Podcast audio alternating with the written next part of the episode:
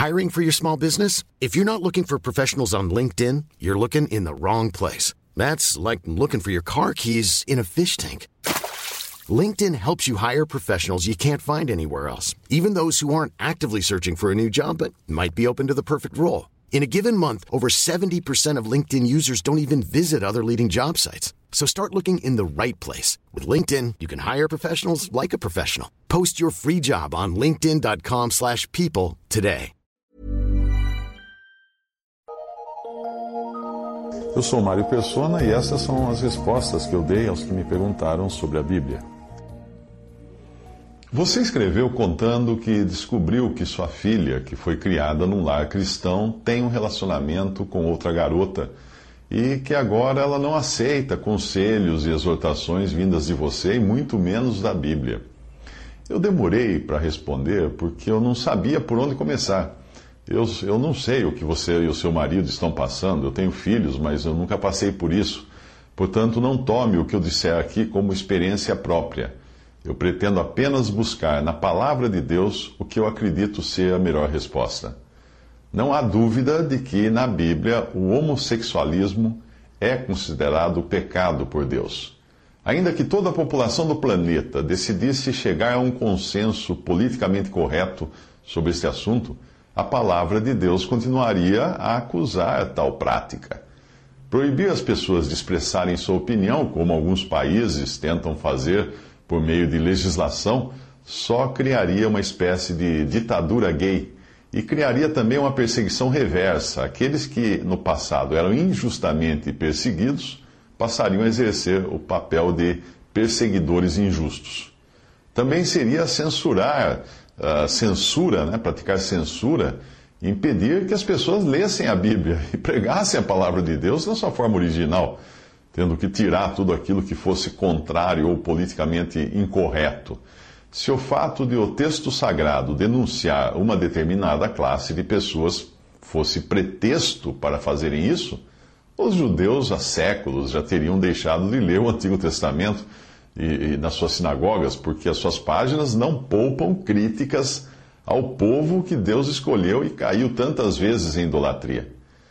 Permitir apenas a publicação de uma Bíblia saneada de ofensas contra esta ou aquela classe de pessoas também não iria funcionar. Mesmo que alguém arrancasse as páginas da Bíblia, isso não seria suficiente para mudar a opinião que Deus tem do homossexualismo. Aliás, arrancar páginas é o que faz o ator Ian McKellen, o mago Gandalf do Senhor dos Anéis. Sim, ele é gay e ele revelou o seu lado censor numa entrevista à revista, à revista Details. A jornalista perguntou: é verdade que você, quando fica em hotéis, você arranca a página da Bíblia que condena o homossexualismo? E ele respondeu: sim, eu arranco. Eu não me orgulho de estragar o livro, mas eu prefiro arrancar, arrancar aquela página a jogar a Bíblia inteira no lixo. E não fui o primeiro a fazer isso. Recebi de um casal de amigos um pacote contendo 40 páginas arrancadas por eles com o texto de Levítico 18, 22, que diz: Com varão te não deitarás como se fosse mulher, abominação é. Eles amarraram essas páginas num, num barbante para que eu pudesse pendurá-las no banheiro. Aí a revista a jornalista perguntou: E você pendurou? E ele respondeu: Sim, estão no meu banheiro, mas é mais por curiosidade do que por ter a intenção de usá-las. Mas voltando à sua pergunta, se a sua filha foi criada no Evangelho, ela deve saber que Deus condena o homossexualismo na sua palavra. Mas como Jesus trataria um homossexual? Não existe um relato de qualquer conversa que ele tenha tido com homossexuais, mas nós o encontramos conversando com pessoas que praticavam outros tipos de pecado moral. Em todas as, as ocasiões, em todas as situações, ele tratou muito bem a pessoa sem contudo diminuir a gravidade dos seus pecados ou compactuar com eles. Essa é uma distinção muito importante que o Senhor fazia, e o cristão deve saber fazer isso: separar a pessoa do seu pecado. Jesus sempre amou o ser humano, ao mesmo tempo em que abominava a prática pecaminosa. Eu acredito que se o Senhor tivesse conversado com um homossexual, ele agiria da seguinte maneira: ele demonstraria o seu amor pela pessoa e ao mesmo tempo diria, como disse a mulher que foi pega em adultério: Vai-te e não peques mais. João 8,11. As únicas pessoas nos evangelhos que você encontra sendo tratadas com rigor, com esse, muito rigor, pelo Senhor Jesus, foram justamente aquelas que a nossa sociedade trataria com todas as honras e pompas, o clero, o clero religioso. A razão disso é que para Deus nada mais grave, nada é mais grave do que brincar com as coisas espirituais. E aqueles homens, os fariseus, os líderes religiosos, os sacerdotes, brincavam com fogo ao ensinarem doutrinas erradas ao povo e também ao explorarem a fé do povo visando lucro. Ao clero, Jesus chamava de raça de víboras, sepulcros caiados e etc. E colocou até os comerciantes do templo, os mercadores do templo, para correr na base do chicote. No entanto, por quase dois mil anos, nós vimos ladrões, adúlteros, prostitutas, homossexuais sendo tratados no chicote, enquanto os clérigos tinham seus anéis de ouro e calçados de cromo beijados pela sociedade. Parece existir uma clara inversão do modo como Jesus trataria essas pessoas, não é mesmo? Porém, eu não me entenda mal, o, fato de o Senhor tratar ladrões, adúlteros, prostitutas com amor não denotava qualquer tipo de aprovação por suas práticas. Ao contrário, hoje ele continuaria dizendo a essas pessoas: vai-te e não peques mais. O primeiro passo em relação à sua filha é saber se ela realmente crê no Senhor Jesus como seu Salvador. Se ela crê, então o Espírito Santo que habita nela não a deixará sossegada, em paz, enquanto ela estiver andando em pecado. Assim é com todo aquele que crê em Cristo. Se a sua filha estivesse dormindo com o namorado, eu estaria escrevendo basicamente as mesmas coisas, porque Deus abomina a imoralidade, seja ela homo ou heterossexual. Alguns alegam que a homossexual, a homoafetividade é algo que não podem evitar. Mas o cristão pode evitar qualquer coisa que seja contrária à palavra de Deus se ele tiver o seu olhar colocado na glória e estiver disposto a fazer a vontade do Pai. O capítulo 11 de Hebreus nos fala de homens e mulheres de fé que abriram mão da própria vida, tendo em vista a glória que viria. O Senhor Jesus suportou as maiores privações e provações porque olhava para o futuro. Jesus, que abriu mão de tudo por amor de nós e para a glória de Deus, é o melhor exemplo que um crente pode ter. A nossa vida aqui não passa de um átomo, um átomo de tempo, comparado à eternidade. Portanto, trocar as coisas eternas por prazeres temporais simplesmente não vale a pena. Mas quando um crente em Jesus, que sabe o certo e o errado, decide deliberadamente andar fora do, dos caminhos de Deus, ele pode se enquadrar naquilo que a Bíblia chama de pecado para a morte, em 1 João 5,16 e que é quando um crente decide teimosamente desobedecer a Deus e Deus prefere tirá-lo do mundo por não servir mais como um testemunho do que deixá-lo aqui. Nos tempos dos apóstolos, estes tinham autoridade para entregar a pessoa a Satanás para a destruição do corpo, ou seja, a morte, como nós vemos Paulo dizer em 1 Coríntios 5. E aquele era um poder que ninguém hoje tem, os apóstolos tinham, exclusivamente eles. Provavelmente foi com essa autoridade exercida pelo apóstolo Pedro que Ananias e Safira caíram mortos após mentirem ao Espírito Santo em Atos capítulo 5. Eu creio que eles tenham sido salvos, sim, a minha, a minha opinião pessoal é que eles foram salvos. Porém, como pelo fogo, como diz em 1 Coríntios 3, 3,15. 1 Coríntios 11, 30 nos fala de crentes fracos, doentes e que dormem, ou seja, que morreram por tratarem levianamente as coisas de Deus. Estavam salvos, porém colhiam no próprio corpo as consequências de um andar desordenado. Quando alguém decide fazer uma opção, como se costuma dizer hoje, deve entender que com essa opção virão consequências nem sempre agradáveis. Para um crente, não faz sentido fazer uma opção por algo que não irá durar muito tempo. O que, o que, qualquer, o que é qualquer opção feita nesta vida, se nós compararmos com a eternidade? O que é? Às vezes é preciso questionar a realidade da fé de alguns que professam crer em Jesus, mas que teimam em fazer a própria vontade. Muita gente acredita numa salvação do tipo ir à frente, orar com o pastor de alguma religião, mas crer em Jesus é algo que vem de cima, é nascer do alto. É também algo que nos coloca numa dupla relação com Jesus, Salvador e Senhor. A maioria das pessoas é bastante atraída pela ideia de ter um Salvador, mas nem todo mundo gosta de ter um Senhor a quem prestar contas, um Senhor que determina a morte da vontade própria. Aqueles que se sujeitam a tudo para que o Senhor, para, para aquilo que o Senhor os, os destinou, sabem que ainda um pouquinho de tempo e o que há de vir virá e não tardará. E então ele recompensará aqueles que lhe foram fiéis, homens dos quais o mundo não era digno, como fala em Hebreus 10, 37 e Hebreus 11, 38, até o versículo, capítulo 11, versículo 38.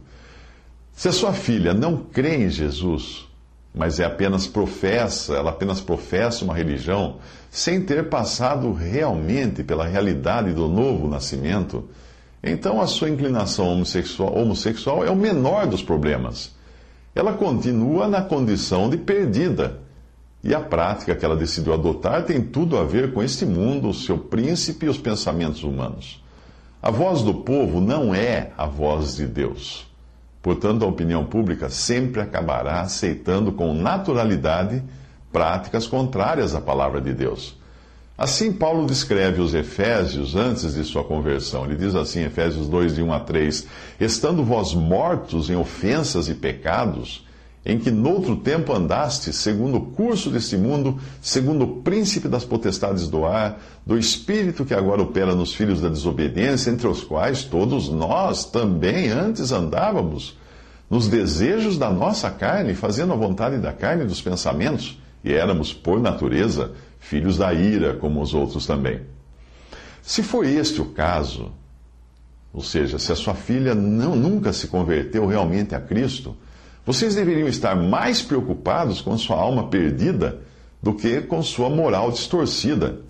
No primeiro caso, se ela for realmente crente em Cristo, ela deve ser amada e ficar bem ciente de que está andando de uma forma avessa à vontade de Deus. Mas no caso dela ser uma incrédula, ela deve ser tratada como qualquer pessoa que precisa do Evangelho, que precisa das boas novas da salvação. Não por ser homossexual, mas simplesmente por pertencer, a, por pertencer à raça humana caída e descendente de Adão. Do ponto de vista da vida diária, agora, vocês devem deixar claro a ela que não poderão tratá-la como se nada estivesse acontecendo, porque nós vemos que o tratamento de alguém que, dizendo-se irmão, anda deliberadamente em pecado, deve ser um tratamento disciplinar. Isso você lê em 1 Coríntios capítulo 5. Não no sentido de castigo, de espancar ou coisa do tipo. Não, não é isso. Mas de traçar uma clara linha divisória entre o que é da vontade de Deus e o que não é. E tentar de todos os meios ganhá-la para Cristo, orar por ela, orar por sua conversão ou para que ela abandone esse, esse erro se ela já for convertida. Embora vocês não possam romper os laços naturais de afeição e filiação, porque ela é filha de vocês, não é? Uh, devem estabelecer alguns limites, como, por exemplo, não receber a companheira dela na casa de vocês. Eu estou supondo aqui que a sua filha ainda more com vocês, apesar de ela já ser emancipada, como você explicou. Uma pessoa que vive na casa de seus pais, não importa que idade ela tenha, deve seguir as regras, se sujeitar às regras daquele que é a cabeça da família, o pai. É preciso sempre adotar o olhar de Deus sobre qualquer assunto. Quando qualquer um dos seus filhos cai em pecado, ele nos disciplina. Ele nos coloca no gelo, por assim dizer. Mas em momento algum ele rompe a relação de pai e filhos e nem, nem nos ama menos por isso. O pai da parábola do filho pródigo fez das tripas coração para trazer o seu filho de volta. A mesma parábola mostra que provavelmente o filho que continuou perdido foi o filho bom, é aquele mais velho que ficou em casa porque não se sentia pecador. Outro ponto importante que vocês devem ter em mente, em mente é que boa parte da indignação dos pais numa situação assim, principalmente pais crentes, não é exatamente uma ira santa. É. Nós somos zelosos da nossa própria imagem e reputação. E quando um filho ou uma filha decide viver de um modo que nos envergonha, parte da nossa indignação vem de um ego ferido. Não é uma santa indignação 100%. Nós começamos a, a, pensar coisas do tipo: o que os meus amigos vão pensar de mim? É. Como ela pode fazer isso depois de tudo que eu fiz por ela? Quanta falta de consideração para com a minha dedicação. Acaso você não, não passou pela sua cabeça esses pensamentos? Passou, não é? Sim, o nosso coração é assim mesmo e nós não nos conformamos quando nós vemos nossos filhos não desejarem viver a nossa imagem e semelhança. É claro que esse é também o desapontamento que Deus traz em relação a todos os seres humanos. Mas nós não somos Deus para conseguirmos ter ao mesmo tempo desapontamento santo, ter ao mesmo tempo desapontamento, mas que seja santo. Tem sempre uma ponta de egoísmo nos nossos sentimentos, de preservação da autoimagem. Eu não sei se tudo o que eu escrevi aqui servirá de ajuda. Caso a sua filha venha a ler esse e-mail, é bom que ela entenda a minha posição a respeito da homossexualidade. Primeiro, eu prefiro conversar com um homossexual do que com um clérigo todo paramentado e falando com voz sussurrante. Sim, prefiro conversar com uma pessoa que vive até abertamente em pecado do que com um religioso que, que esconde o que ele realmente é. Pelo menos o, o, aquele que vive em pecado assumiu a sua condição de pecador. O outro, religioso, ele esconde a sua condição debaixo de um manto de dignidade religiosa, para que as pessoas continuem, continuem beijando o seu anel. Eu acredito que esse seria também o sentimento de Jesus pela distinção que ele fazia, observando a distinção que ele fazia ao tratar com uma mulher adúltera que caiu em pecado, mas dizer para ela não pecar mais, e tratar com um sacerdote, um, um fariseu, um escriba, uma pessoa da classe religiosa do judaísmo. Uma outra coisa é que você jamais me verá fazendo lobby contra os direitos dos gays. Não, você não vai me encontrar fazendo isso. Essas discussões que ocorrem na casa de César não me interessam nem um pouco, porque eu estou de passagem por um mundo cujo príncipe não é o meu senhor. O príncipe é Satanás. A nossa sociedade não é nem metade promíscua daquela do Império Romano nos tempos de Jesus, e mesmo assim, ele não se deu ao trabalho de tentar alterar o status quo daquela sociedade, a maneira como as pessoas viviam na sociedade. Não. A sua pessoa e a, e a sua obra, a pessoa e a obra de Cristo, fizeram isso, obviamente, por influência, mas não por ingerência nos assuntos deste mundo. Então você não vai me, me encontrar participando de passeatas e, e, manifestações contra gays ou contra o direito do gay se casar ou coisa assim. Você não vai me encontrar fazendo isso. Tem nada a ver. Não tem nada a ver um cristão querer mudar o, andar da carruagem desse mundo. O mundo é o mundo, César é César. Mas pregar o evangelho, eu sim, você vai me encontrar pregando o evangelho. Falando que as pessoas precisam crer em Cristo para serem salvas, sejam elas uh, gays, sejam elas uh, juízes de, da, da cidade, ou sejam elas quem for religiosas, não importa. Porque todos são pecadores, todos pecaram e destituídos estão da glória de Deus. É por isso que nós temos que falar do Evangelho para as pessoas, para que elas se convertam a Cristo.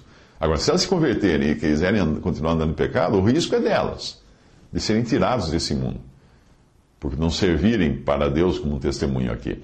Talvez você ouça a sua filha alegar que ela quer ser feliz, que ela não quer se colocar sob o julgo de um Deus arcaico, que ela não quer desperdiçar os melhores anos da sua vida vivendo sem prazer algum nesse mundo. Por isso eu termino deixando uma passagem em que muitos discípulos do Senhor decidiram abandoná-lo porque acharam dura demais a vida que ele propunha para eles. João 6, de 63 a 69. O espírito é o que vivifica, a carne para nada aproveita. As palavras que eu vos disse são espírito e vida, mas alguns de vós que não, não creem. E dizia: Por isso eu vos disse que ninguém pode vir a mim se por meu Pai lhe não for concedido. Desde então, muitos dos seus discípulos tornaram para trás e já não andavam com ele. Então disse Jesus aos doze: Quereis vós também retirar-vos? Respondeu-lhe, pois, Simão Pedro: Senhor, para quem iremos nós? Tu tens as palavras da vida eterna, e nós temos crido e conhecido que tu és o Cristo, o Filho de Deus. A sua filha está trocando Jesus e a comunhão com ele por uma namorada. Uma troca nada sábia, como você já sabe. Por isso, uh, por, por a razão disso acontecer, justamente com vocês, eu não sei, eu não posso dizer porque isso foi acontecer justo nesse lar, mas eu sei que Deus tem uma medida de consolo para o caso de você, o seu caso e do seu marido, o caso de vocês, nesse lar. 2 Coríntios 1, de 3 a 4, diz assim: Bendito seja o Deus e Pai de nosso Senhor Jesus Cristo, o Pai das misericórdias e o Deus de toda consolação, que nos consola em toda a nossa tribulação, para que também possamos consolar os que estiverem em alguma tribulação, com a consolação com que nós mesmos somos consolados de Deus.